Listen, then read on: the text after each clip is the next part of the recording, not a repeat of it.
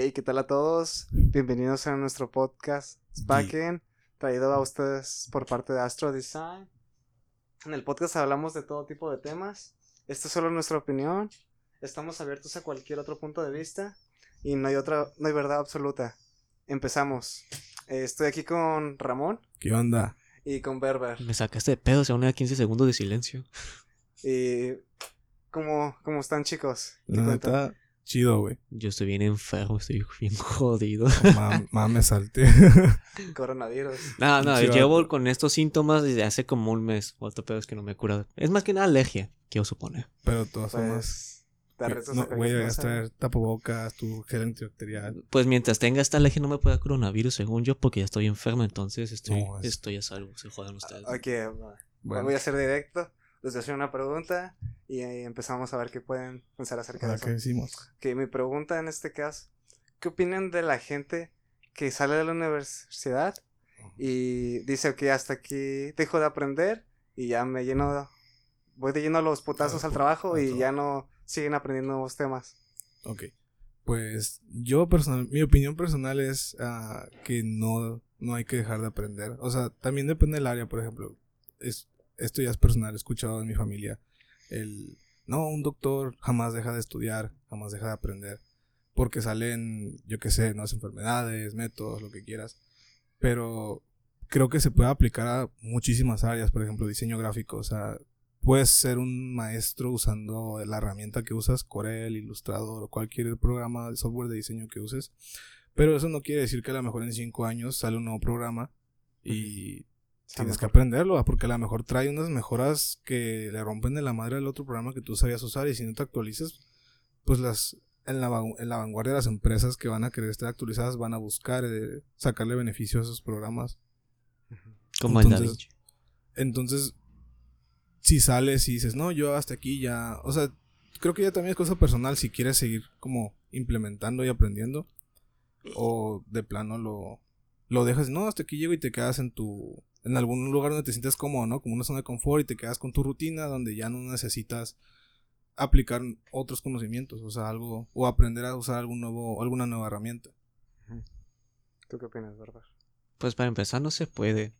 Porque realmente si acabas la universidad y vas a trabajar, vas a tener que seguir aprendiendo en el jale, porque una cosa es teórica, otra es la práctica, pero otra es ya la práctica con un cliente laboralmente, como bien se dice. Te pueden enseñar en la escuela de, eh, no, necesitas hacer este papeleo y este papeleo. Y al final el cliente te va a decir, esto, esto, y ya lo entregas. Vas al trabajo, pero ¿qué pasa? Que tu compañero no, no hizo tal parte, entonces tienes que improvisar. Y te vas aprendiendo al final de cuentas qué hacen en ese tipo de situaciones. No es como que uno diga de, ah, yo voy a dejar de aprender, sino que, güey, es que realmente nunca se deja de aprender, quieras o no. Si es que por lo menos quieres estar sobresaliendo en tu área. Ok, en base a eso que me dices, entonces, ¿ustedes no creen que hay un punto en que la gente hablando, o sea, de, la, de las masas, de la, la mayoría de las personas se estanquen. Por ejemplo, en un momento en que la fábrica, tú dices, o sea, sí, ya entras al trabajo, sea el trabajo que sea, ¿no? No tiene por qué ser una fábrica. Pero llega un punto en que ya dominas todo a, pues, o sea, como, un, como si fuera un dedo más, básicamente. ¿No crees que llega un punto que muchas personas llegan ahí y que ya dicen, pues ya no ocupo más conocimiento? O se dicen, ¿sabes que Yo no sirvo para matemáticas para que le hago, ya no sirvo para diseño para que le hago. Yo digo que no, porque realmente uno cuando ya aprendió lo suficiente, un ejemplo, yo en la imprenta, hubo un momento en el que dije, güey, ya me aburrí, ya, no, sí, sé que podía seguir aprendiendo como eh, estando de recepcionista, como aprender a hacer facturas y todo eso relacionado a eso, pero realmente como con, con las lonas y todo ese pedo, me quedé, güey, ya sé lo suficiente y realmente ya no voy a aprender uno porque simplemente son los mismos servicios. Entonces, no fue como de, ah, ya, hasta aquí ya llego, o sea, no, porque yo pienso que más que nada el ser humano es muy curioso. Realmente si te aburres de algo vas a buscar algo nuevo. No, no creo que vaya a ser como de, ah, ya me aburrí, pero aquí lo voy a mantener y aquí me voy a estancar. Tal vez sea con las personas que, que tienen obligaciones como una familia, como facturas, como deudas, que no se pueden salir de su jale y como eso ya lo dominan, pues realmente no se quieren salir. Pero si no tienes esos problemas y tú te aburres de algún trabajo o inclusive de la misma carrera, eh, te sales y buscas algo que te guste, algo que no te haga decir de ya no quiero seguir haciendo esto. Pues es que yo creo que también depende del trabajo donde estás, o sea, como menciona Berber, llega un, puede llegar a un punto en el que dices, pues ya aprendí, ya me hice un maestro en todo lo que estoy haciendo y, y ya no encuentras esa necesidad de el cambio, o sea, de actualizarte en su momento, porque puede ser que hasta dentro de 20 años cambien toda la maquinaria, por ejemplo, que se usa para hacer algo en una imprenta. Entonces, yo sí creo que puede llegar a un punto en que alguien se estanque por, porque a lo mejor su puesto es, un, es un, algo que no va a cambiar hasta dentro de mucho tiempo, 30, 40 años. Entonces también creo que depende mucho, o sea, a lo mejor un puesto donde, ¿qué te puedo decir? Fotografía, el equipo sí se va actualizando mucho, o sea, es más rápido, creo yo, que si lo comparas a lo mejor con algún puesto donde se hace contabilidad o algo de finanzas, donde casi siempre es, o sea, hojas de Excel y no, no hay tanto como el equipo, pues una computadora que soporte los programas y muchas veces llevas papel y otras son, digo, creo que el, Excel es como el primordial. Pero ya si te vas a otras cosas, tal vez como edición de video, eh, diseño gráfico, ahí sí el software se va a ir actualizando pues con, a, la, a la par que, la, que los usuarios van diciendo como, ¿sabes qué? Necesito o creo que estaría bien tener tal función o por algún proyecto que de repente sale y pues obviamente las compañías también siempre están buscando como el implementar, ¿sabes? Esas, esas mejoras. Y, y ahí es cuando dices, pues sabes que a lo mejor dentro de cinco años lo que, lo que era como lo más nuevo ya es algo que incluso ya no se usa y salen nuevas herramientas.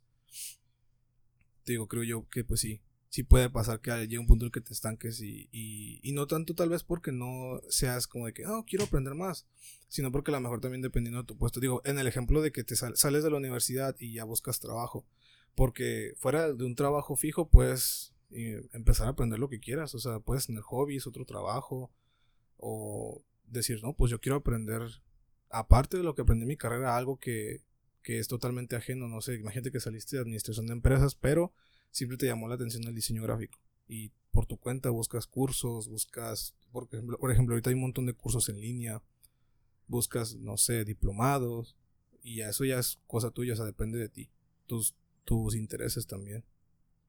Y ustedes, poniendo la, poniendo la situación de que conocen a alguien que está estancado, que quizás es pues, una persona cercana, quizás no, pero ustedes saben que está en ese punto. ¿Qué le dirían ustedes o qué creen que sería bueno para que esta persona saliera de ese de esa situación o de ese momento o de plano dirían como es algo que se tiene que resolver de forma personal es algo que solamente si a ti mismo te da la motivación y te llena vas a llegar y si llega otra persona externa pues por más que te trate de ayudar no lo va a lograr qué opinan es que depende porque realmente si esa persona puede estar estancada pero ella no lo siente así.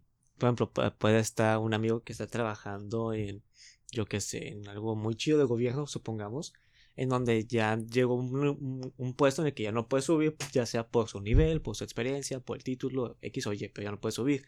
Pero como gana bien, él, él, está con sus amigos, está saliendo de fiesta, está jugando sus videojuegos, está haciendo sus cosas, pero él no, no, no, siente que esté estancado porque está en un buen puesto, está pasándola chido, se está entreteniendo, tiene su pareja, está realmente feliz hasta cierto, eh, en lo, lo que cabe.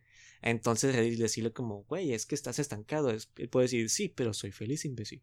O sea, tampoco es, tampoco lo, es que lo vean la gran cosa. Maybe le puedes decir como algo de, ah, pues, y como tratar de hacer un diplomado o hacer una maestría, que a lo mejor si, si, sea algo que le, atraiga mucho y tenga el tiempo más que nada, tal vez sí lo consiga. Pero sea más que nada tratar de influenciarlo, sea que uno mismo lo esté haciendo y está más que nada muy cercano a él para que también se imbuya de eso. Por lo menos eso yo creo, porque esa es la situación que yo miro muchos conocidos. Pues es que sí, depende de los intereses de la persona y como dice ver, la perspectiva, a lo mejor esa persona está feliz con tener un trabajo en el que no tenga que estar como aprendiendo cosas nuevas y pues no puedes hacer mucho, o sea, si la persona está a gusto así y tú le puedes decir, ¿sabes qué? Está la opción de que hagas todo esto y es como, no, o sea, no quiero, no tengo interés, no quiero, no lo veo necesario. Porque mi, mi opinión es, por ejemplo, si sales de, de la carrera y eres uh, diseñador gráfico, eres arquitecto, lo, casi cualquiera, o sea, si no, si no buscas dar el plus, o sea, el decir, ¿sabes qué? O sea, yo soy egresado y tengo los conocimientos promedio que puede tener cualquier egresado, pero tengo este extra, tengo todo esto, porque quieras o no, al menos aquí en México, cuando una compañía te está, está, tiene vacantes, piden muchas cosas que a veces no es, o sea, Se sales y tienes un promedio y la compañía te está pidiendo lo de todo un equipo de trabajo, o sea, y quieras o no, pues si quieres a, a aspirar a algo grande, tienes que también tú crecer un montón. Y la, está la otra donde dices, pues me quedo con lo básico y hay trabajos donde no necesitas más allá de lo básico y puedes estar a gusto con eso. Digo, creo que depende mucho de tu interés.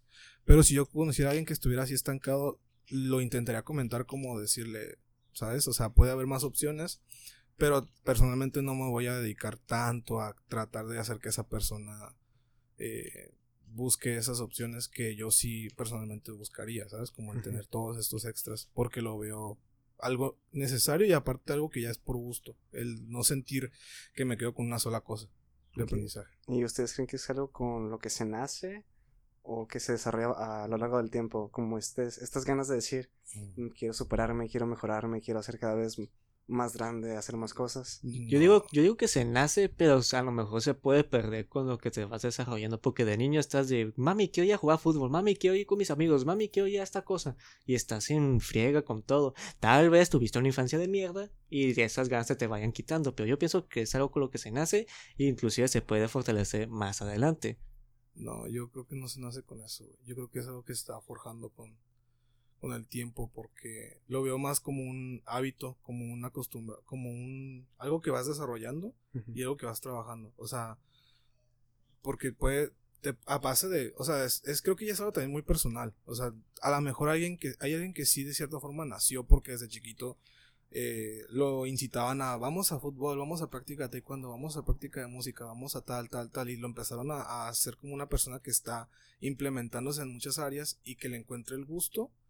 Y otra puede ser que de plano de, de- desde niño no te llevaron a nada y, estabas nada más de tu casa escuela y, y a veces en la calle, incluso sin salir, pero pues tú mismo puedes incluso forjar esa parte como, por ejemplo, darte cuenta, ¿sabes?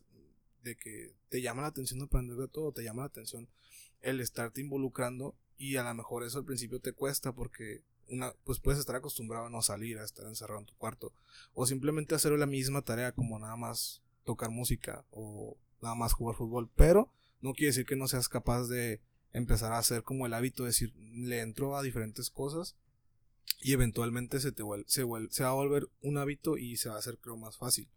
Pero mi idea es más como que es algo que vas forjando, no como con lo que naces, pero pues es- también creo que es demasiado individual, o sea, es cada quien diferente.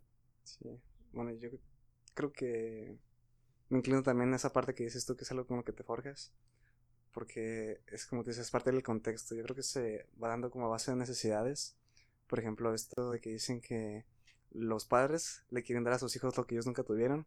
Por ejemplo, las carencias de comida, de que a lo mejor ellos estuvieran en un lugar muy alejado de la ciudad, entonces quieren que su hijo esté cerca de, de todo el medio, pues, o sea, que haya dentista, que haya escuela, pues todas estas cosas que a las personas que viven como en ciudad les parece tan normal, pero a las personas que nacieron fuera de la ciudad, Mm. pues es como, pues todo un mundo nuevo, es como, aprecias realmente las cosas que no tienes, ¿sabes? Sí. Entonces cuando naces en todo esto, pues es como, ¿para qué me esfuerzo?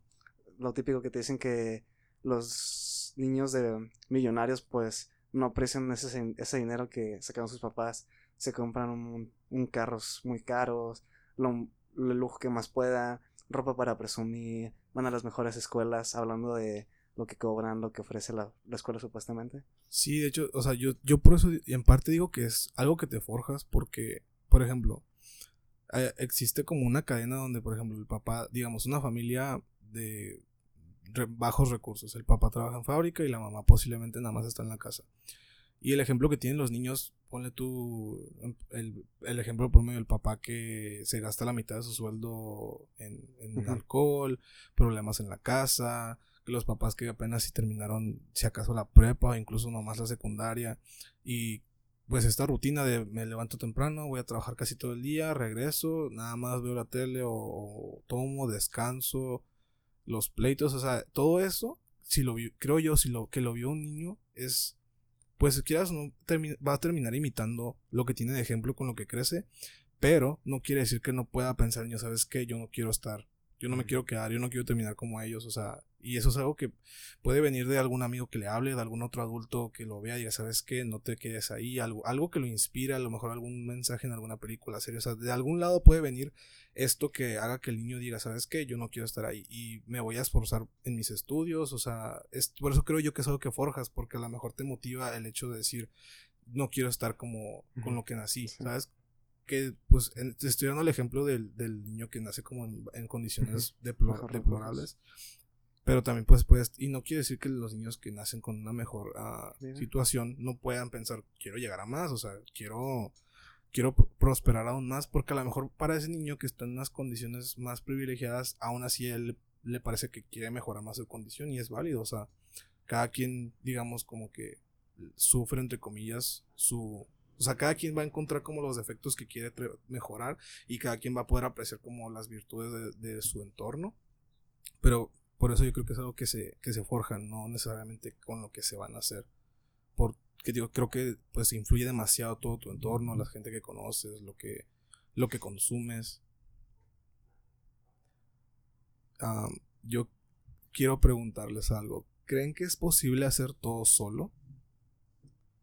Mm, yo realmente, dando un ejemplo personal, pues, yo siempre fui el niño que quería trabajar solo en la, en la secundaria, en la primaria más que nada porque, desde mi punto de vista, siempre sentí yo que yo era el que más me esforzaba dentro de un trabajo. Lo típico, el típico meme que dicen, son cinco güeyes, uno trabaja, el otro medio lo ayuda, el otro güey paga, otro güey nunca estuvo, y otro güey llega al mero día de la exposición. Es que bonito, güey. El güey que nunca apareció. Entonces, pues yo creo que desde pequeño, pues sí fue metiendo mucho esa idea de cargar con todo el peso, ¿no? De, de los trabajos de, o sea, yo quiero superarme, yo quiero sacar 10, yo quiero esto. Que a fin de cuentas no sé si es algo que yo quería realmente hacer o fue algo de... O te cagaban los demás. O fue, como o fue mi forma de llamar la atención dentro, mi fuerte, ¿no? O sea, dentro de lo que yo fui capaz de hacer, por ejemplo, estaba pues el niño que sí jugaba fútbol o el que era muy popular o la niña bonita, o el güey que era artista, o el que tocaba la guitarra. Y siento que quizás mi fuerte fuese de como ser lo más lógico posible. Y yo me daba cuenta que en los trabajos en equipos, pues sí, decían como, ah, este güey es inteligente, me quiero juntar con él. Pero fuera de ahí, pues no, no te hablaban, no eran tus amigos, eran simplemente se apoyaban de ti. Entonces, creo que crecí con esa idea de yo querer hacer todo solo, pero con el tiempo te das cuenta de que hay más personas que piensan como tú. Entonces hay gente, pues hay como un filtro, básicamente, ¿no? Si hay gente que te das cuenta que cuando creces, tú dices como, ah, esto se va a acabar, que dentro del trabajo van a ser todos responsables, pero no, o sea, hay gente que dentro del trabajo, pues, o sea, hace lo mismo que hacía en la escuela, que llega el mero día de paga solamente, que, que nunca, nunca estuvo, que lo típico de Logs, o sea, hay dos cajas y siempre una está cerrada porque el otro güey siempre está en su celular o está haciendo otras cosas. Ese pendejo. Ajá, te da la impresión esa de que... No hay sistema. Ajá, de que no, te interesa, básicamente. No tengo sistema, pero el otro se sí. pinche madre. No, pero haciendo un pequeño paréntesis, perdón por interrumpirte, pero es que ah, en la primaria, hace cuenta de... Bueno, no les... Bueno, se los he platicado a ustedes, pero no lo he dicho aquí, de que yo, yo de niño era bastante mierda. Sí. Y en la primaria eh, yo era el típico bullying que le hacía a la vida imposible a unos morros, el típico güey de que todas las morras querían y la mamada. Pero algo bonito es que yo siempre estaba en el segundo lugar de, de calificaciones.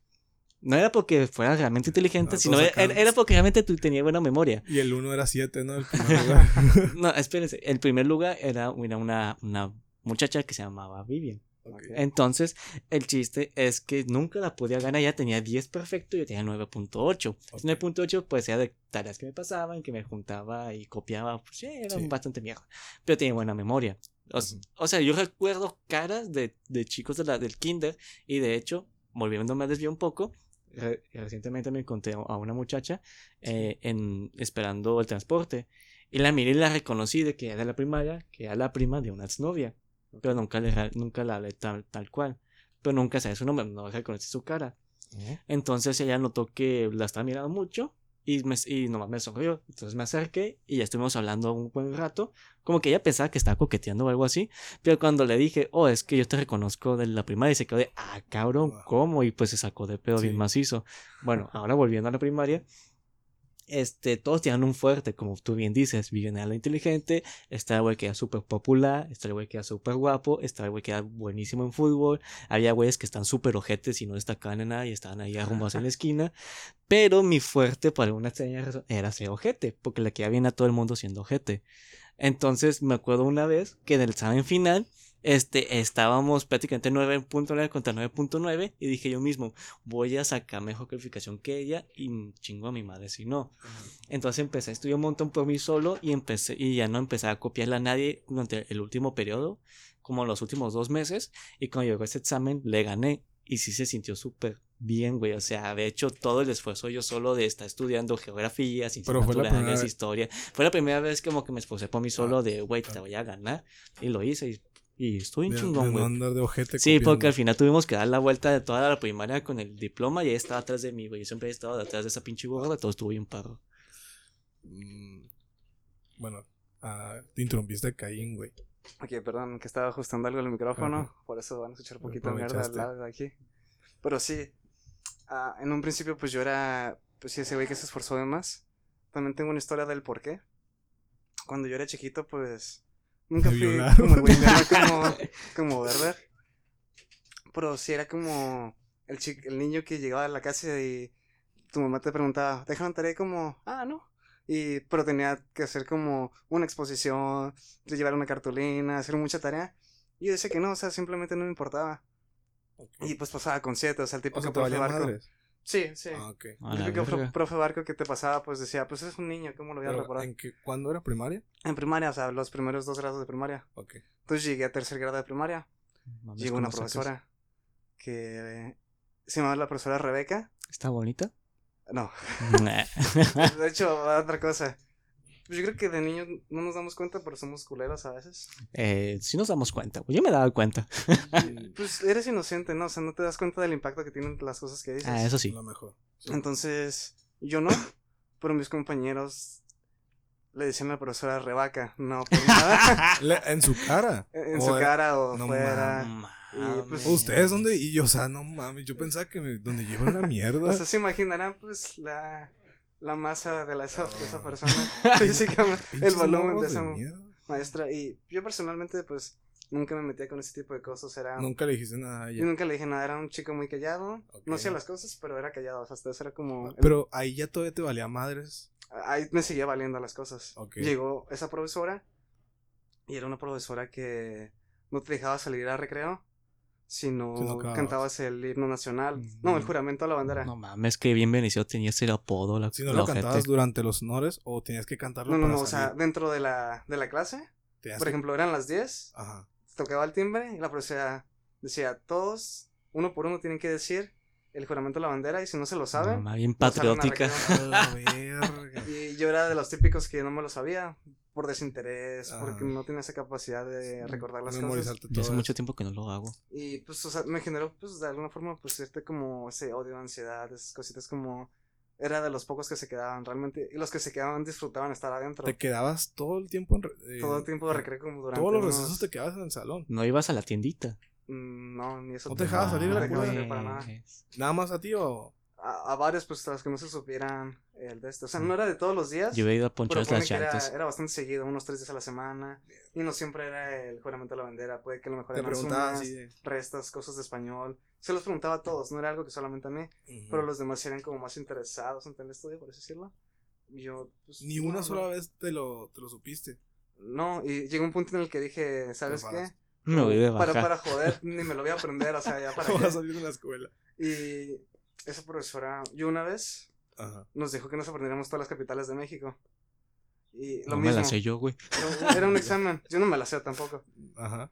Y, se los puso a todos los niños. De memoria. De memoria. Y creo que también decía, ocupas un mínimo de 15 para salir a recreo. Y la mayoría de los niños, pues, sí se las aprendían. Ponle que nos quedamos ese día unos tres niños en ese salón. No me acuerdo de quiénes.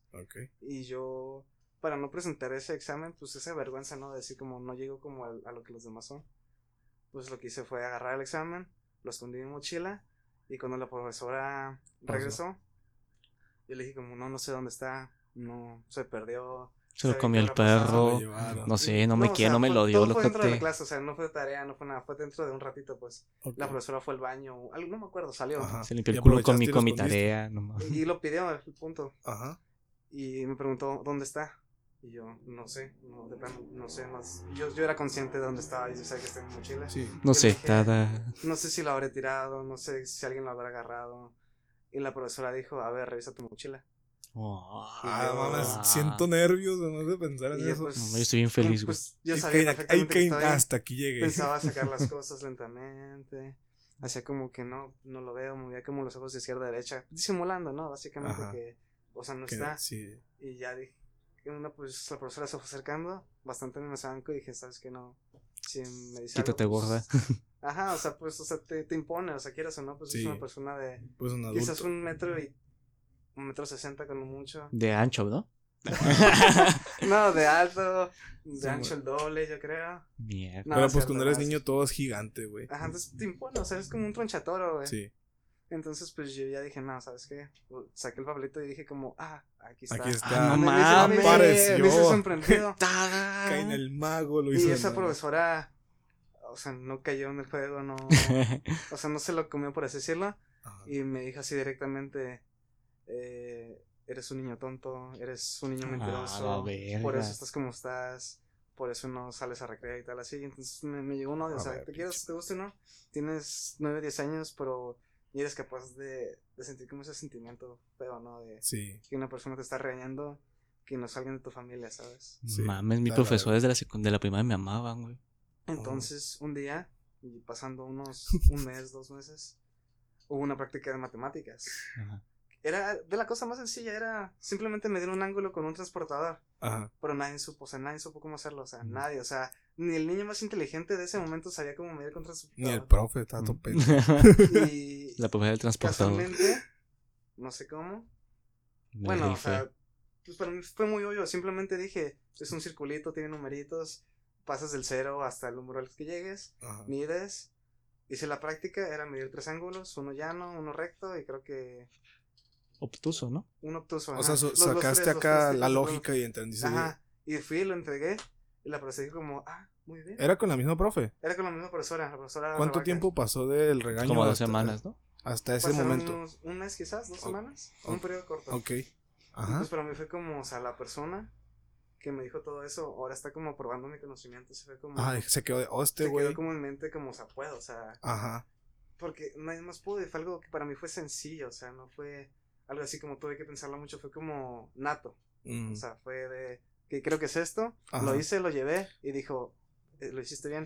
Sí. Y desde ese momento muchos compañeros me dijeron como, oye, ¿cómo lo hiciste? Ah, pues Ah, sí. es la verga. Ajá, pues van a ver cómo o le sea, hiciste. Eso se siente o muy bonito, güey, no O sea, sé por, por, por ser buena onda porque les hicieras el trabajo ahí mismo, pero el hecho de que las demás personas reconozcan como, ah, este güey es inteligente, Sabe. o este güey supo hacer algo, Simón. pues se siente bonito, o sea, se siente se chido. siente bien chingón. que hasta la profesora reconozca, y la profesora que te cagó, Ajá. o que te cagó el palo, que te dijo, hasta reconocieras, o sea, tu capacidad, pues, o sea, se sintió bien, o sea. Entonces, a partir de ese momento, mi fuerte dije, ¿sabes qué? Me enfoqué en las matemáticas, creo que la Ajá. armo, creo que soy capaz de hacer esto. Y de ahí fue puro cuarto, quinto, sexto, puros diez, Sí, puros nueve, con diferentes profesores, Aprobaciones. pero, o sea, dije, ¿sabes de aquí soy? Y también en me fue mejor, en ciencias me fue mejor. Y hasta ahorita todo. todavía sientes que. Me imagino que luego, pues ya fue como por eso te empezó a llamar la programación. Sí, sí, sí. O sea, que la parte lógica es como algo que sientes que es un fuerte. Ujú. Y ya, yo, yo creo que ahorita ya todo, o sea, todo digo, ¿sabes qué? No soy el mejor bailando, pero sé que si, como en ese momento practiqué matemáticas, hoy puedo Ah. practicar bailar, Baile. hoy puedo practicar música, hoy puedo practicar mi canto, que a lo mejor tú dices como, no, o sea, yo no soy para eso, pero pues, yo La creo que realmente actualmente ya, Pues le entras, con la tecnología, con todas las herramientas, es como, pues no ocupo nacer para eso, ¿sabes? O sea, si te llama la atención, o sea, vas, haces lo que te gusta. Aguanta, entonces la maestra te cagó el palo bien macizo y, des- y después tú por tu propia cuenta te rifaste y ya llegaste a ser como independiente. Entonces tú apruebas como que los profesores sean así de mierdas con los niños. Y creo que es una pregunta muy difícil porque también es como decir, ¿apruebas la educación a base de golpes en la casa? Creo que hay un punto en el que no sé si es más respeto o miedo. Espérate. porque- Cuando te- lo que te dijo, cuando te regañó, literalmente te dijo, ¿eres un niño tonto o usó palabras más fuertes? No recuerdo al día de hoy, pero sí recuerdo. Específicamente dijo, eres un mentiroso.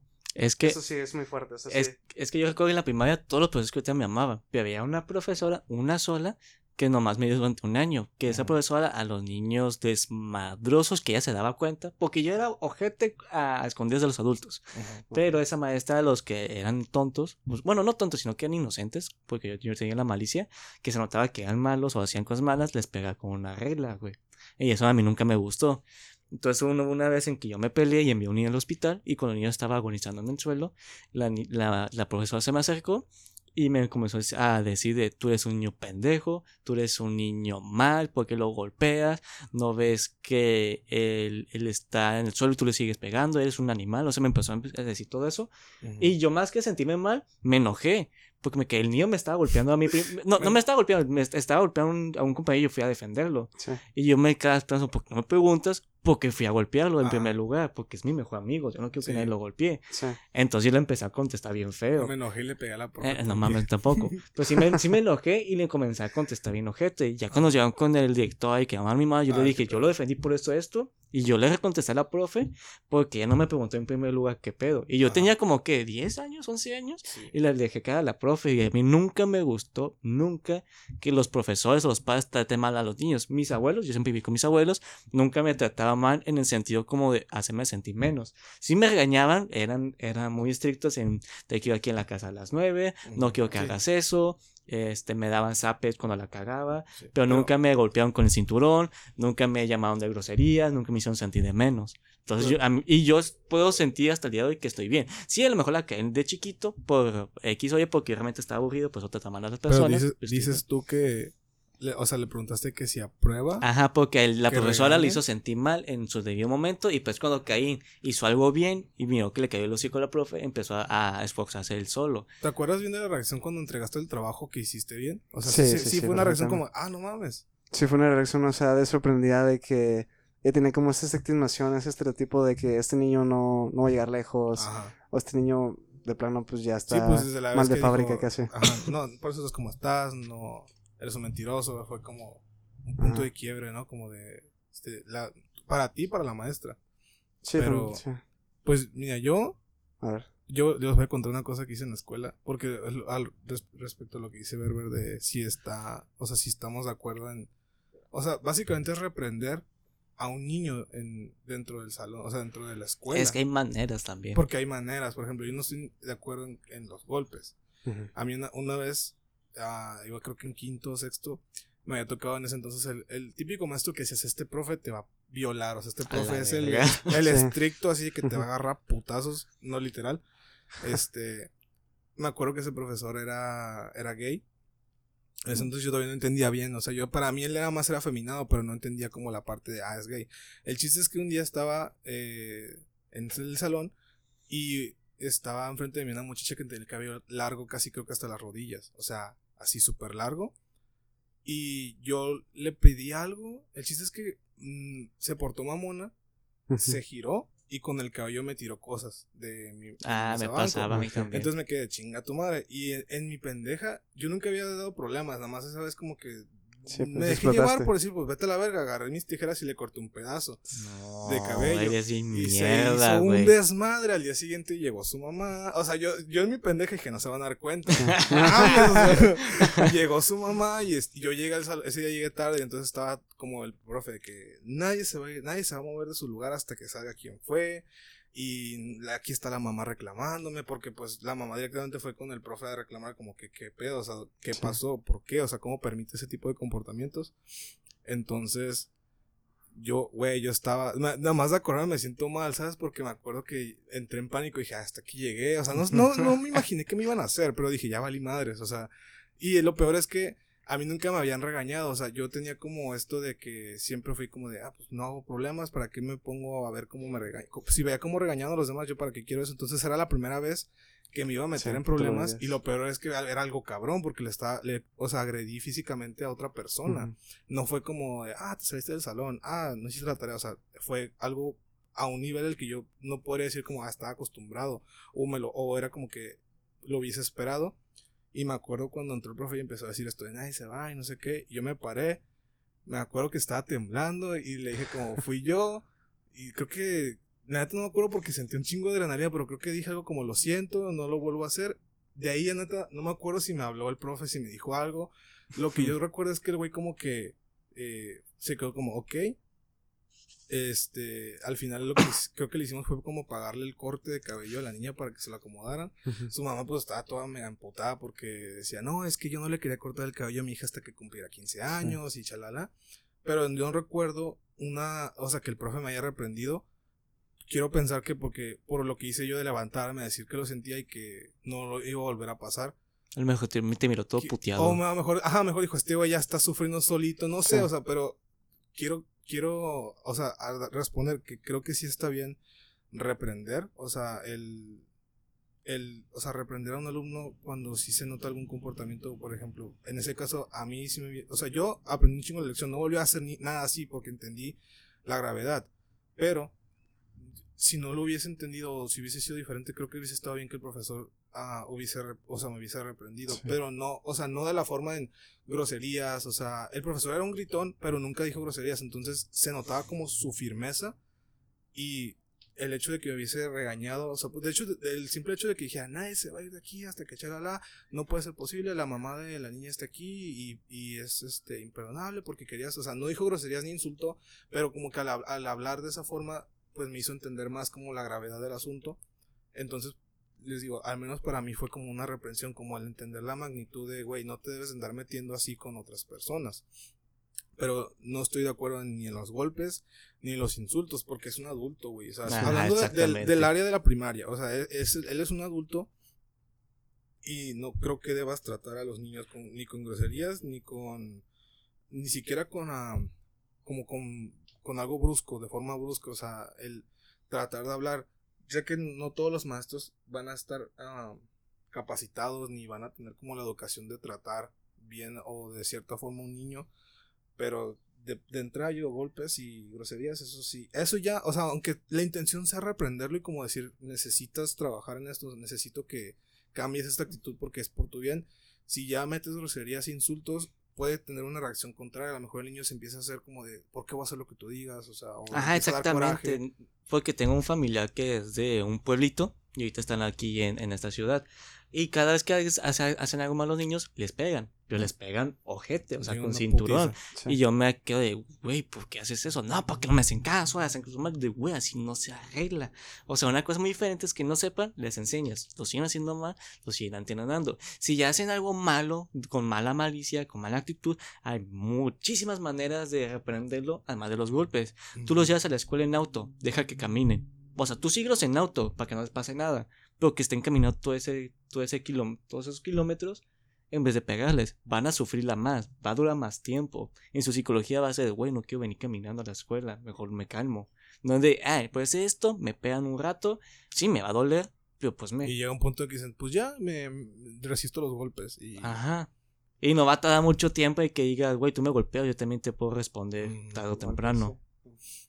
Pues yo, groserías igual. yo estoy de acuerdo con eso. O sea, si alguien hace algo mal dentro de nuestra constitución como sociedad de que hiciste algo mal, por ejemplo, eso de que vamos con cosas chiquitas y después con cosas más grandes. ¿no? O sea, con algo chiquito de que no hiciste tu tarea o mentiste con que no tenías tarea y sí tenías tarea, pues yo creo que más que golpearlo decirle algo a ese niño, de decirle como porque eres un mentiroso porque haces las cosas así o golpearlo mismo, tú dicho, yo creo que sí es importante quitarles libertades, o sea, no privarlos de cosas, pero tampoco darles las cosas como las cosas, por ejemplo, esos regalitos, por ejemplo, en el caso de un perro, le dices siéntate, le das un regalito que es un huesito, ¿no?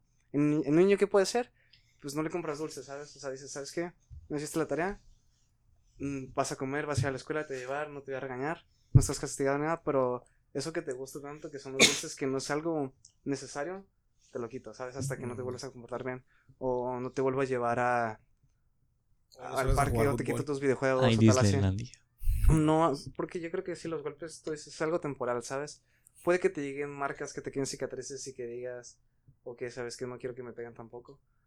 Pero es que luego también lo puedes replicar. O también puedes llegar a eso. Tú viste que tus papás te golpeaban, a tus hijos los vas a golpear, a tu novia las vas a pegar, a tus amigos los vas a pegar. Porque para ti es No, algo normal, para ti es Ah, algo... no necesariamente, pero es como. el- Estás podríamos más que es propenso. como- es es- más ajá, es lo susceptible. Es lo más propenso, lo más probable, o eres sea. más- Eres más propenso a hacer ese tipo de cosas. Sí. Y sí, porque los golpes es una de dos. os- O le impones miedo a esa persona y ya no te lo vuelve a hacer. O le dices, como dice Berber, le das las opciones a este niño de que diga, si tú me pegas, yo también te voy a pegar a ti. Yo te- yo también te voy a agredir, yo también te voy a hacer esto. O si ese niño no es capaz porque sus padres sí tienen una firmeza muy fuerte, va a decir que con mis papás no puedo, con mi maestro no puedo pegarle, pero alguien que sea más débil que yo, tengo esa necesidad de descargarme con alguien. Y así se hacen las, persona. los- las personas de mierda. Y, y es que también, o sea, creo que tiene que influir mucho el maestro porque, al menos, por ejemplo, en mi primaria, ahorita que ya estoy grande, que ya tengo 21, me doy cuenta que muchos maestros estaban ahí porque era como de que, ah, tengo, soy licenciado de X carrera y algo fácil, agarrar, ah, me voy a ser maestro de, güeyes de, de niños de primaria.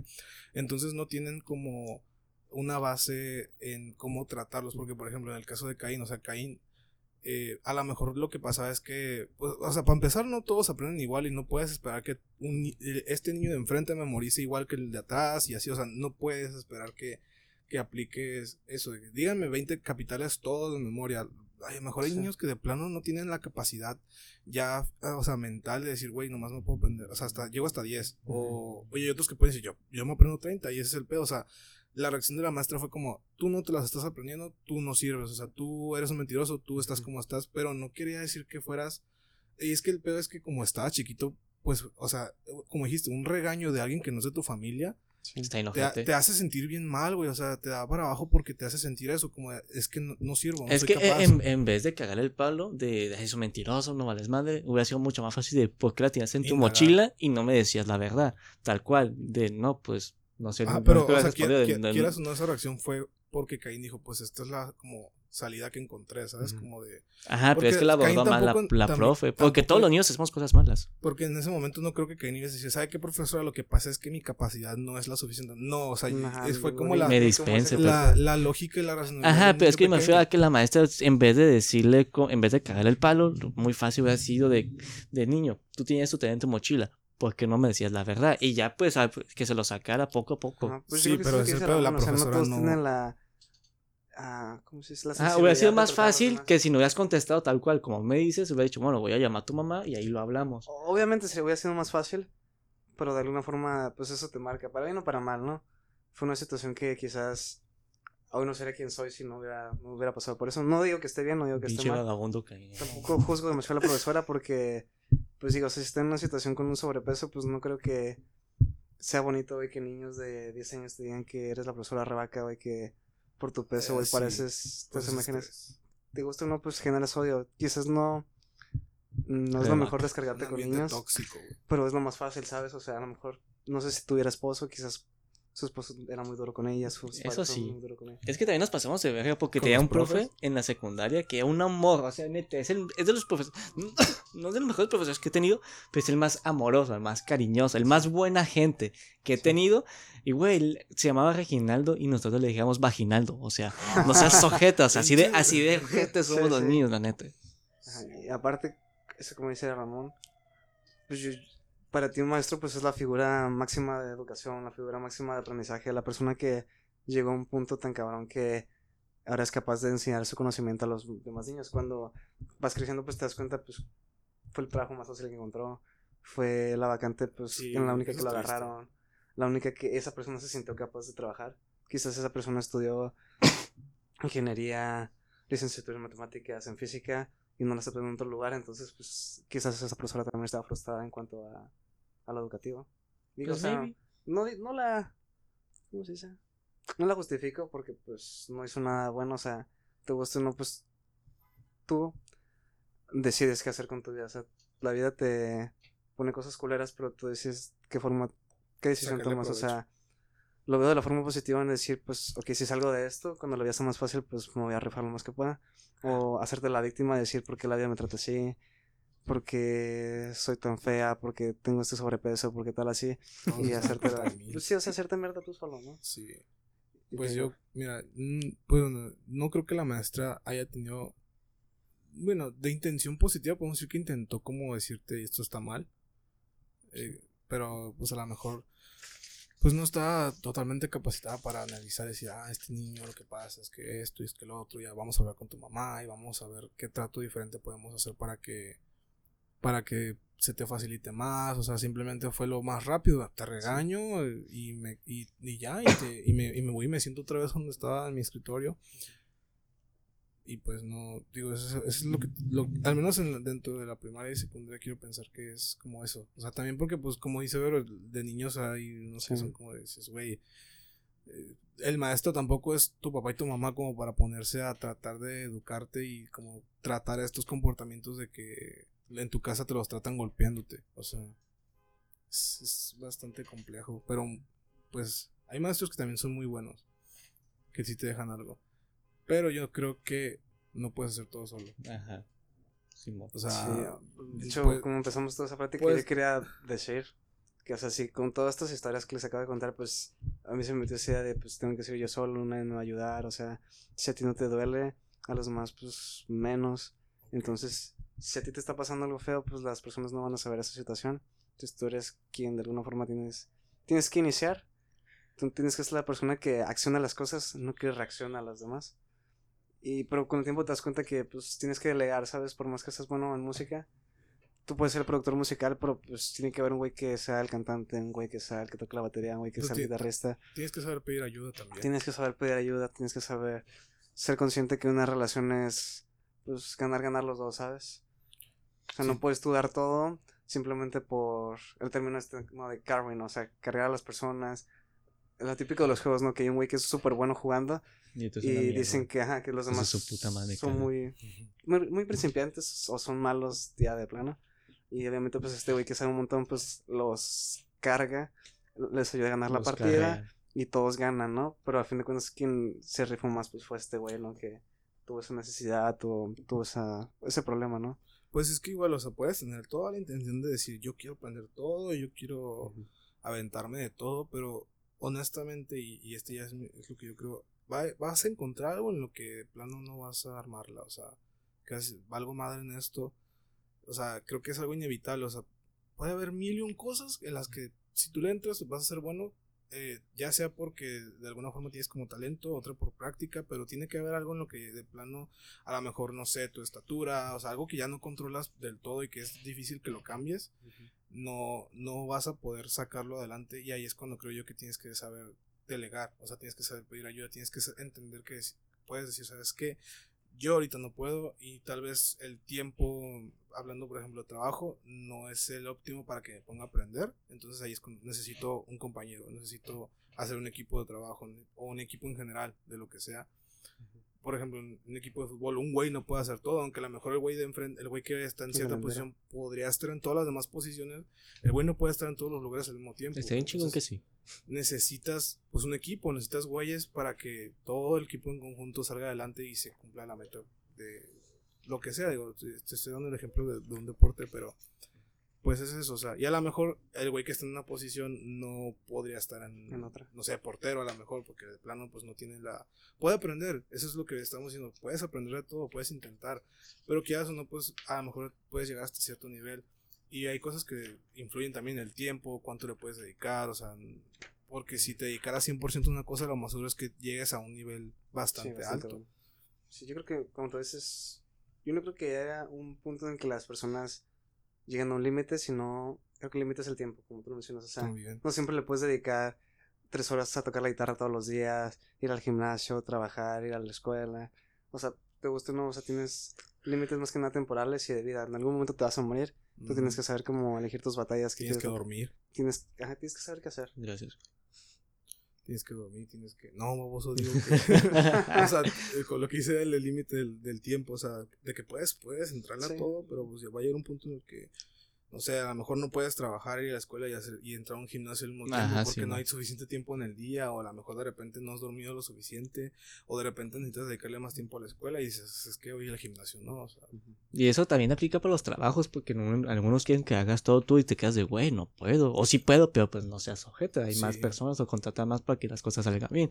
Porque también si abarcas mucho, lo vas a hacer de la mierda. Entre sí. más. a- ¿Cómo era de que mucho abarca, poco aprieta? Eh, Sí. Dichos mamalones. Pues sí. ¿Qué quieres decir con tu tema, Bárbara? Ah, Simón, watchen. Tú nos traías un tema. Es que, watchen, este, este tema está chido. Porque es eh, qué tan cercanos somos nosotros, la- el público, o uno mismo, como quieran llamarlo, a las personas de internet. ¿Por qué? Eh, no sé si ustedes eh, recuerdan cuando jugábamos Left 4 Dead.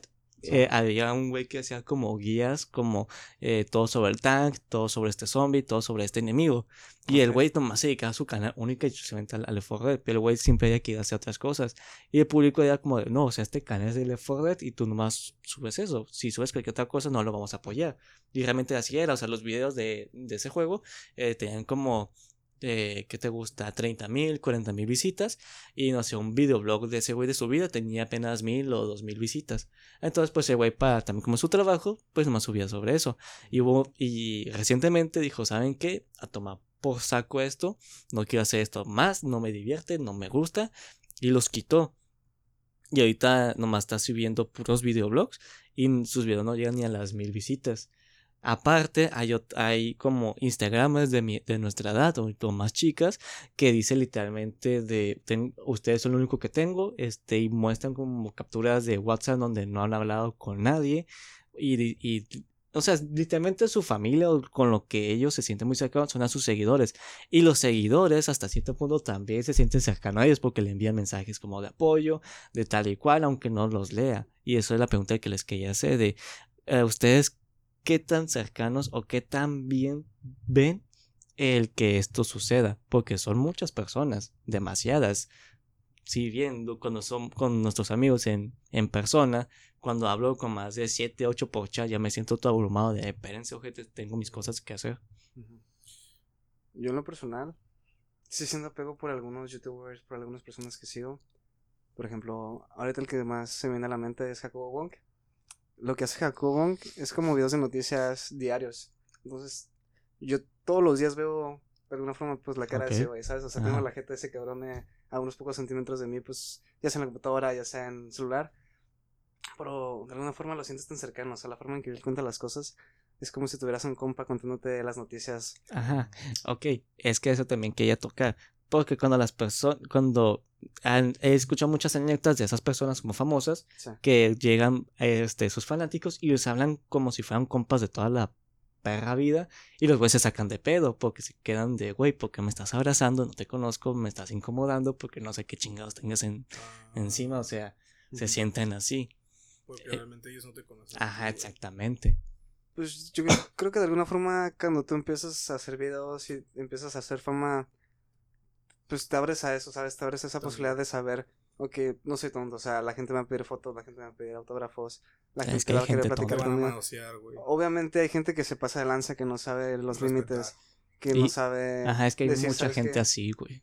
Y sí, o sea, porque muchas veces depende mucho del público, porque la- las personas que suben videos de Minecraft, de Fortnite, de todo ese tipo de cosas, ponle que sea un público adulto, claro que lo hay, hay gente que juega Fortnite, hay gente que juega Minecraft, que son personas inteligentes, personas serias, personas que, que, que saben respetar, pero te no hay un público de niños, ¿sabes? O sea, hay un público de, de niños de secundaria, de niños de prepa, bueno, no niños de prepa, pero, o sea, primaria y secundaria, que sus curas es como, ah, le agarré el culo a Ben Shorts, le agarré el culo a este youtuber, le agarré las pompis, le agarré, el- ¿sabes qué?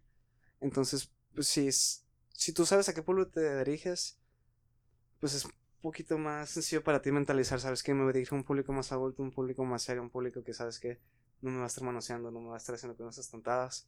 Y si lo hacen, hacer público los casos y decir, ¿saben qué? O sea, son mis suscriptores, los quiero mucho, pero por favor, este tipo de cosas no Sí, hagan". o sea. Ajá, porque también, o sea, hay gente que se sale de las redes sociales y desaparecen por el público que generan y todas las mamás que hacen alrededor de esa persona.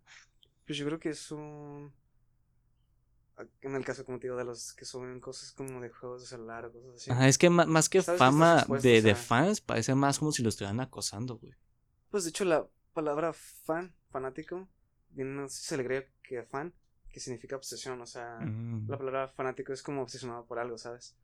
Hay personas que lo usan simplemente para decir, ah, este es mi youtuber favorito, pero por eso, yo soy fan de este youtuber, pero no es cierto, o sea, la gente que dice, yo soy fan de Metallica, pero se saben dos canciones, ¿sabes? Entonces, obviamente hay gente que dice palabras que no saben el conocimiento de trasfondo, que tampoco tienen por qué saberlos, ¿no? Es como si todos nos supiéramos todos los huesos que tenemos, todos los músculos, o sea, no es necesario, ¿sabes? Yo creo, yo creo que cuando o sea, se abren a, a- o sea, tienen que estar conscientes de que va a llegar algún güey. Y es- quiero contar algo porque pasó, por lo que dices de, lo, de la cura que dices como, ah, mi cura es, ah, le agarré esto. Ah.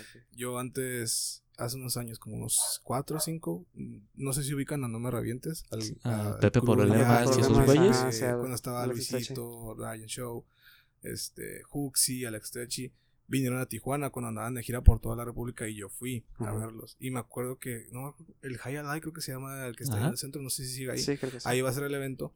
Y yo y un amigo fuimos a la parte de atrás. O sea, la El entrada estaba a fila, pero nosotros fuimos Ah. a, a la parte de atrás del edificio y estaba vacío el estacionamiento porque nos encontramos a dos personas que andaban diciendo, no, que según somos de la prensa y, y ellos van a llegar por atrás. Y ahí va- nos pegamos a ellos y no había nadie atrás. Y de repente vi que venía llegando, caminando eh, Huxi, el que le ayudaba a editar los videos a Pepe. Problemas.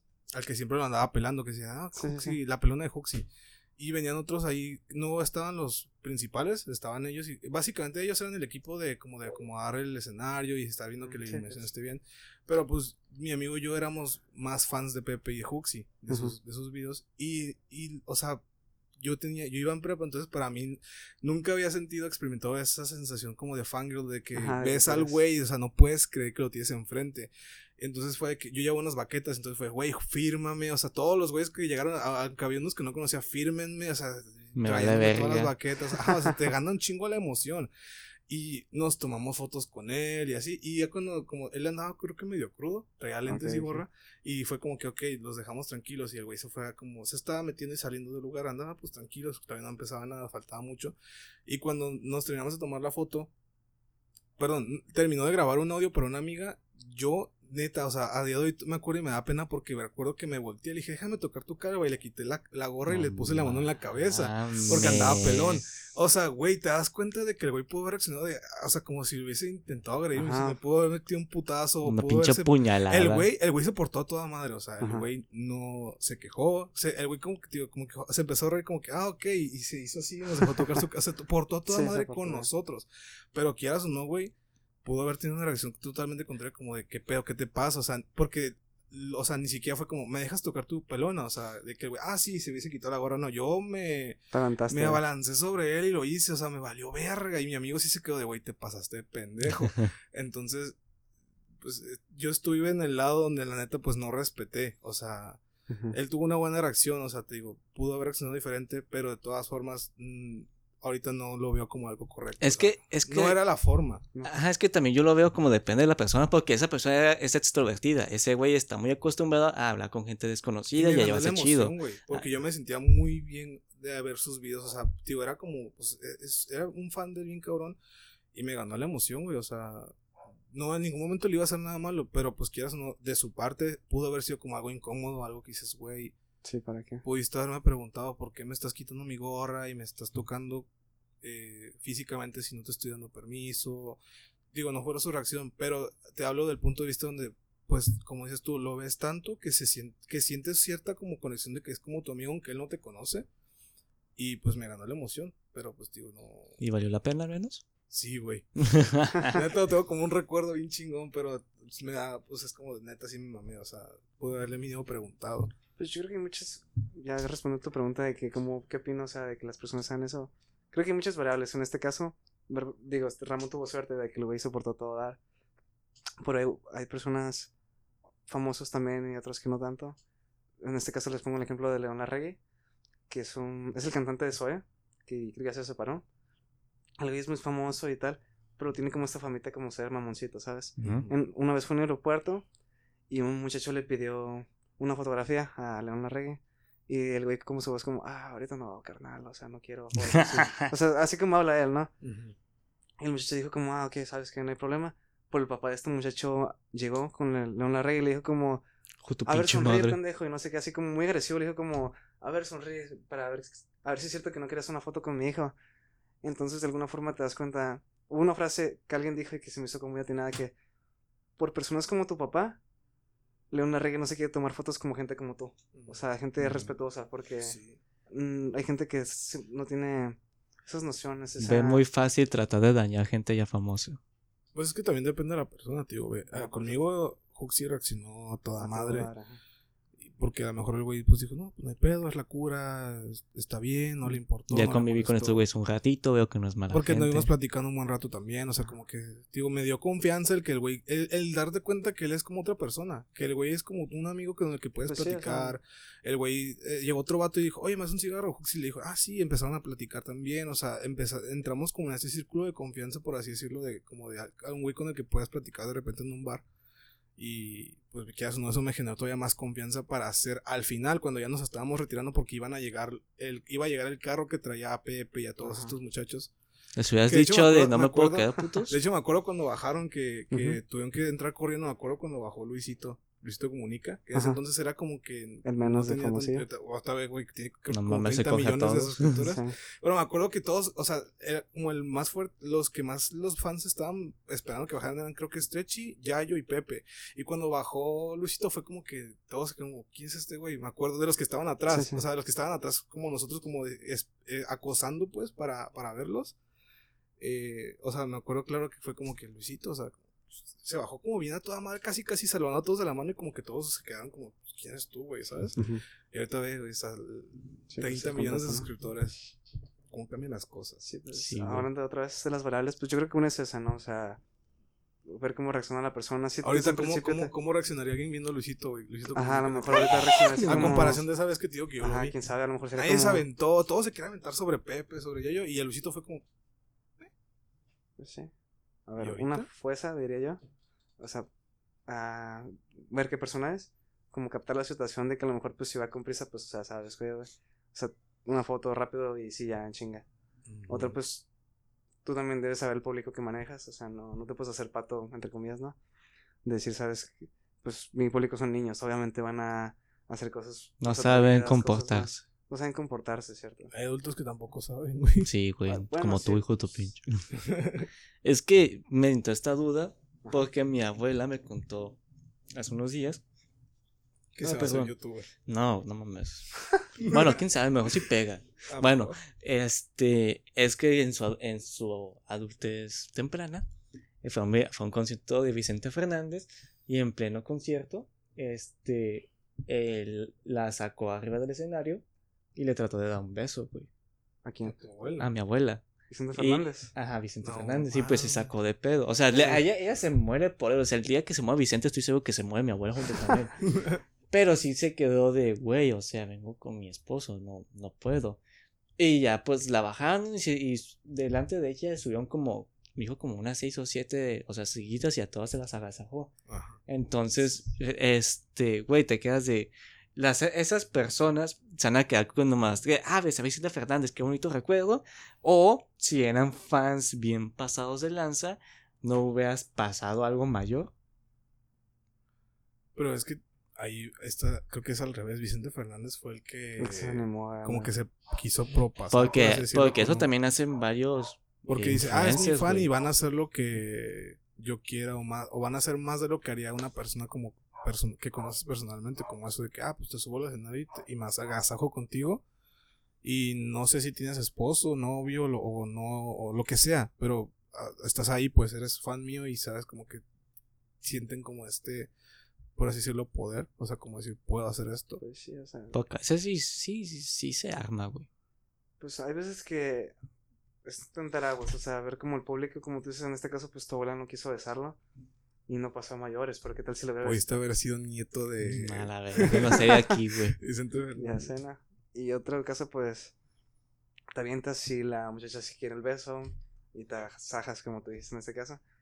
Pues, o sea, sí, yo creo que, como dice Ramón, unos aprovechan de su situación de poder. Y no solamente famosos, o sea, políticos también, a productores, o sea, gente que sabe que, pues, que su, su voz influye mucho dentro de lo que Su piensan las personas. persona, güey. Ajá, su persona pues influye mucho. Pero pues obviamente va a haber un punto. A lo mejor el, el güey no lo veía como algo malo. A lo mejor le decían. A lo mejor ni siquiera lo quiso hacer él. A lo mejor le dijeron sus productores, ¿sabes qué? Para como hacer que las fans se lo que es que ni que haga mucho ruido. A- a- Bésate con tantas personas así. Y si una muchacha te rechaza, le decimos a la prensa, ¿sabes qué? Esto, esto silencio, esto callala. Que es muy probable que pase, ¿sabes? Yo obviamente lo veo culero, o sea, obviamente está pésimo. O sea que si una persona no quiere recibir ese beso, pues no lo haga. En este caso, pues no sucedió. O sea, tu abuela, pues sí dijo, ¿sabes qué? No quiero. Ujú. Por te imaginas que les hubiera robado, que hubiera sido. O sea, ponle que no es de las cosas más graves que puedas hacer, pero pues, es algo que se marca, ¿sabes? Eh, Yo diría que. Pues si, o sea, si estás en esa posición, ser consciente también, no pasarte de verga. Y tener aguas. O sea, ver la situación, ver qué puedo hacer y qué no hacer y ya. Yo creo que debe de quedar como bien claro una línea entre... Porque, o sea, por ejemplo, tú ves a Jacobo, por ejemplo, Ajá. y ves todos los de sus videos, te, te, te puedes, te puedas, puede ser como tu momento del día donde dices, eh, me salgo de mi estrés, de mi, de mi rutina, me relajo, o sea, lo- es algo que disfrutas y es positivo para ti. Creo que la línea está en, en que lo que él haga de contenido y lo que él permita que veas de su persona y de su, en general de él, es con lo que tú te debes de quedar. Y ya, por ejemplo, si lo ves en la calle, a lo mucho es esto, o sea, pedir una foto, porque realmente Jacobo y en general cualquier persona no está haciendo el contenido como diciendo, estoy esperando a que tú eh, personalmente vengas y te comportes como si fuéramos amigos de toda la vida, porque realmente no dejan de ser personas que tú no has visto, o sea, no han tenido relación contigo, por, o sea, directa. O sea, ellos hacen el contenido, tú lo ves y él te puede decir, por ejemplo, hay, hay, hay personas que en sus videos pueden decir como algún mensaje motivador y te sirve y te ayuda como a salir de alguna situación, pero realmente él no lo hizo específicamente para ti. Tú lo, tú lo puedes interpretar y lo puedes y le puedes dar el valor que quieras, pero ya fuera de, del contenido, si lo ves en la calle, él no te conoce, o sea, él no sabe que, no sabe cómo eres, no sabes quién eres. Y es Entonces ya es como que se quita esta faceta, o sea, realmente el que tú estás viendo en la calle, o sea, sí es el que viste en YouTube o en donde lo hayas visto, pero, a- o sea, en- ya es diferente porque ya no es, él no sabe de ti, pues, o sea, tú eres un extraño, es como si tú fueras caminando en la calle y de repente llega una muchacha o un muchacho y te dice, ¿me puedo tomar una foto contigo? O sea, va a ser como, pues, ¿por qué dirías? Puedes decir que no, que sí, pero si- quieres no es una sensación de que dices tú, de- Ah, para que la quiere. Eres No. un extraño, o sea, Ajá, tus, es- tus intenciones no son malas, pero de todas formas la situación es una situación como fuera de lo... Simón, y aunque las personas que tienen ese poder, o sea, esa influencia, quieran ayudar, también es mucha gente la que la puede estar viendo. Hay un creador de contenido que solo sube puro Sonic. No recuerdo el nombre ahorita de esa persona, pero sube puro Sonic, única y exclusivamente Sonic. Y él subió un storytime en donde platicaba cómo fue que su fan, su, ¿cómo decirlo? fanatismo. Ándale, fanatismo por Sonic le causó que le hicieran bullying en secundaria. Entonces, ya en el storytime, también. este, eh, a la verga. Sonic. Este, ya en su storytime al final dijo de que si alguno de ustedes le hacen bullying, me pueden enviar mensaje y yo los trato de ayudar.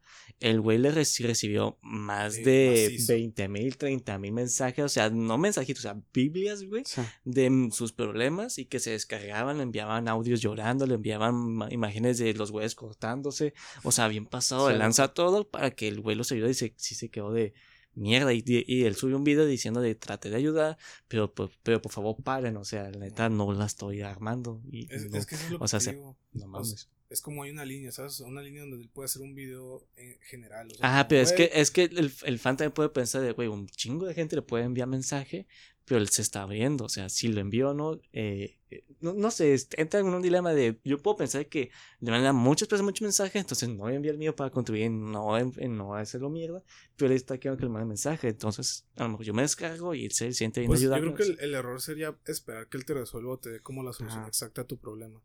O sea, a lo mejor el simple hecho de que puedas mandarle un mensaje y tú vas a saber que lo va a recibir, con eso te puedes quedar como me descargué. Pero no esperar que el güey te, se contacte directamente contigo y decir, güey, no te cortes, o, o, o, o, o sea, hablar directamente de tu, de tu problema específicamente porque piensas, tú podrías, ah, sin ser famoso ahorita, de que lleguen 30 mil personas y atender a uno, a cada uno, de uno por uno, y específicamente a detalle con sus problemas, o sea, Vas no acabas, ojete. güey. Ajá, entonces tampoco, o sea, el güey puede ser un youtuber grande y puede tener influencia y puede ser eh, su contenido muy visto, pero eso no quita que sea una persona, o sea, no, no deja de ser un ser humano y pues digo, mm, ahí sí, o sea, yo por ejemplo vendría como, ok, mando mi mensaje, me descargo, hablo, hablo con él, o sea, me recibe, pero no, no puedo esperar que se contacte conmigo para hablar de mis problemas. Yo creo que también un problema fue mu- fue muy abierto a decir, como sabes, manda un mensaje y yo los voy a ayudar. Cuando yo creo que sí, algo que pudo haber hecho para solucionar mejor este problema fue decir, ¿saben qué? Voy a hacer una lista de, de centros donde puedas, ah, donde puedes ir a tener estos problemas de bullying de cada país y decir, ok, yo no vivo en este país, pero he contactado a estas personas y a todas estas personas que tienen estos problemas, si es un lugar gratis, pues decirlo. Si te cobran, pues tratar de llegar a un acuerdo que te hagan un descuento si eres suscriptor mío. Y así, pues, llegar a más gente, ¿sabes? O sea, yo creo que el güey se metió de alguna forma, pues, el tiro por la culata al decir esas palabras. Ajá, porque aquí viene el contraste. Porque, o, puede- ah, o pudo haber hablado de un tema específico o de manera general, o sea, a lo mejor suicidio, depresión, ansiedad, eh, bajo autoestima. da un mensaje. O sea, ajá, Ajá. o sea, viendo que a lo mejor muchos mensajes eran de eso. O incluso tratar de hacer algo como que, ¿sabes qué? Entre todos los suscriptores, vamos a de alguna forma como comunicarnos un canal de Discord Ajá. y Ah, pues a eso, a eso iba. En contraste bien macizo. mal y hablen entre ustedes y háganse paro porque yo no puedo solo. Es que hay otro canal, tampoco recuerdo el nombre, pero es un canal de, de que se trata de una chica que salió de la región de los testigos de Jehová. Y ella este, narra su historia de cómo estuvo adentro y cómo le super limitó su vida de la infancia, su adolescencia y todo eso súper fatal. Y le causó hasta cierto punto traumas, por así decirlo. Entonces lo que ella hizo es que las, las personas que no sé quién, que quieran salirse de esa religión, pero aún no pueden, porque aún no pueden, porque no sé si lo sepan, pero los, los testigos de Jehová cuando se salen de, de la comunión, de la comunidad, perdón, este, todas las personas que están dentro ya no la pueden hablar, es como si no existiera. Aunque sea tu familia, tus propios padres, tus mejores amigos, o sea, ya no existes para ellos. la- Ajá. Entonces, por eso los niños, los adolescentes no se quieren salir porque literalmente les quitan su mundo, güey. Entonces, lo que ella hizo es que abrió un, un- un grupo privado donde las personas mandaban mensajes y yo soy testigo de Jehová y me quiero salir, tengo tal edad. Los metían en ese grupo y entre ellos podían hablar. Así para cuando decidían salirse, tuvieran amigos y no gente que no les hiciera el feo. Eso fue una buena respuesta, güey, porque hasta el momento le va bien. Pues sí, yo creo que más que nada el, problema, creo que se sentó en el problema y no en la solución. Este muchacho que dijo, ¿saben qué? Díganme sus problemas y vez de decir, ok, voy a buscar una solución para algo más general. Esto, esto que estamos hablando de una persona no puede hacer todo. Tuvo que ver de alguna forma, ver cómo, cómo puedo delegar esto, cómo puedo hacer que todas esas personas, este es ejemplo que hizo Ramón, ¿no? Que busques como el ir catalo- catalogando como un grupo de personas como a lo mejor estos hablan del suicidio, pues que hablo, hablo un día un video del suicidio y te hablo de estos centros donde puedes ir o de la depresión junto a estas personas, inclusive también juntar soluciones, hacer un canal de Discord, hacer un video, hablar de los centros recreativos, o sea, ir, ir sumando poco a poquito y no solamente decir yo los ayudo porque Yo yo, lo los- hago solo todo. yo, yo los ayudo es una palabra muy muy fuerte de alguna forma, porque muchas personas sí se lo toman demasiado en serio, ¿sabes? De decir que yo te ayudo, por ejemplo, hacer la tarea, pero para ti es te la voy a hacer, ¿sabes? O sea, Simón. y muchas personas no captan o simplemente su creencia de te ayudo es una palabra muy en general en vez de decir que yo solo te ayudo a que repasar este tema pero no te voy a ayudar todos los días no puedo no tengo esta capacidad Pues sí, no deja de ser una persona con diferentes cosas que atender. Yo Ah, creo que bueno, para ir cerrando, ¿alguien quiere comentar algo? ¿Por Yo- qué, por yo qué te hacían que- bullying por dibujar Sonic, güey? ¿Qué A mí, mames, ponía a dibujar Sonic, güey, y, y me inventaba mis historias como si fueran tipo Dragon Ball. Porque yo no jugaba fútbol, o sea, yo era que Ah, acá, igual. dibujando. Y pues típico, güey, pinches dibujos culeras y así, o sea. Me acuerdo que una vez uno de esos güeyes me defendió y dijo, güey, pues no mames, déjalo, si no te afecta, ¿para qué lo andas criticando? Y dije, ese güey, es bien chingón. Ese güey me lo quiero coger. Ah, pero sí. Es que me era- acordé una vez de chiquito que en mi primaria todos los viernes había un concurso de dibujos y el que y ya todos los levantábamos, la gente votaba en el mismo salón Ajá, y el mejor dibujo se llevaba unas papas que, que regalaba el profe. ajá. Entonces yo siempre dibujaba, dibujaba más o menos, pues era niño, pero nunca había ganado. Y un día hice el letrero de Zelda, de Ocarina del Tiempo, y un güey que me miró, que era el que me dibujaba del salón, me, me dijo, vaya, esa mamá no es un dibujo, es un pinche letrero, ¿qué pedo? ajá. Y yo, os- no sé, yo, es que yo nunca he sido de sentirme mal. Yo me enojé otra vez y le dije, tú qué pinche pendejo, tú qué dibujaste. Había dibujado como a un mono. Y dije, esa madre parece porno. O sea, le empecé a cagar el palo. Sí. Entonces, pues, pues sí yo, yo, yo relacionando me gustaría como recordar hacer esto una costumbre como hizo Ramón Ah. recomendar algo, ya sea arte, o sea, de educación, lo que sea, recomendar algo que tú digas, esto me ayudó mucho y quiero recomendar a los demás, o sea, quiero compartirlo a las demás personas. Ok. Y yo quiero empezar hablando de esto de nunca dejar de aprender. Hay una plataforma que se llama Platzi, que de hecho este es su lema, nunca dejes de aprender. No, está, pa- no nos patrocina. No está personal, no estaría bueno, pero, no mames. pero en esta plataforma puedes aprender cursos de muchas cosas, principalmente programación, electrónica, diseño, fotografía. Tiene muchos cursos y realmente pues son buenos y te gusta uno, pues también es barato, o sea, es barato. Quizás no tienen un certificado de universidad, pero lo que realmente aprendes es mucho más valioso que, que ese Puede papel ser. que te dan en alguna institución que se llama Institución de Educación Superior, ¿sabes? Entonces, a mí me gustaría recomendarlo, que es una plataforma en línea que se llama platzi.com, o lo pueden buscar en una aplicación en Android y iOS. Yo, pues yo quiero recomendar a que lean a Mario Benedetti. Eh, es poesía. Mm, personalmente, pues hay poemas que me gustan, hay poemas que los leo y es como, "Eh, no me deja nada, pero, o sea, más que leerlo específicamente a él, como tomarse el tiempo de tratar de descubrir, de encontrarle como la parte bonita, porque aunque pueda tener palabras rebuscadas o a lo mejor frases que como no hacen tanto sentido, eh, cuando le encuentras, personalmente creo que cuando le encuentras el gusto, como cuando lo adaptas a ti mismo, a tu vida, creo que es algo muy relajante, es algo muy liberador leer poesía y en este caso pues específicamente a Mario Benedetti. Mi recomendación, la mía, es que se cuiden a ustedes mismos todos los días en cuestión de higiene. ¿Por qué? Porque, güey, te, te eleva el espíritu. Porque, por ejemplo, est- estos días, este, no había tenido la gran cosa en tareas, en cosas que hacer, pues, realmente estaba demasiado libre y comencé a comer chatarra, a jugar videojuegos y vale madre. No Entonces, eh, mi pelo creció, la barba también, no me cepillaba bien los dientes tan seguido porque pedía comida. Y llegó a un punto en que, güey, la neta, estoy valiendo madre. Y, y un día, un solo día, eh, dije, ok, me voy a arreglar. Fui y obviamente me bañé, me cepillé los dientes bien macizo, con hilo dental, con, con enjuague, me puse crema, eh, mascarilla. eh, o sea, me empecé a hacer la súper chingón. Ajá, me empecé a chiquear y realmente se siente súper chingón porque cuando te miras a te a cómo iniciaste, a cómo terminaste, quieras o no te va a elevar el, el- la autoestima Sí, en de, güey, la neta, estoy, estoy bien guapo, estoy bien perro, o sea, sí la armo.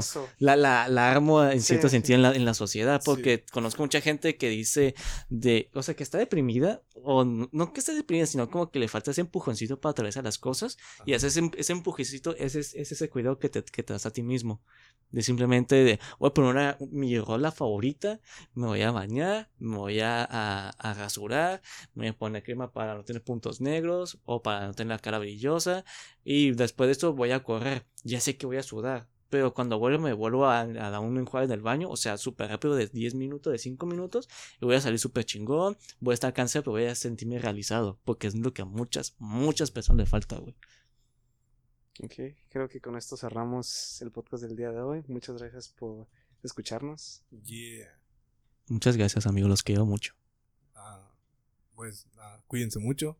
Nos vemos la próxima semana. Patrocínenos. terminamos. Gracias. Patrocínenos. Bye. Ah.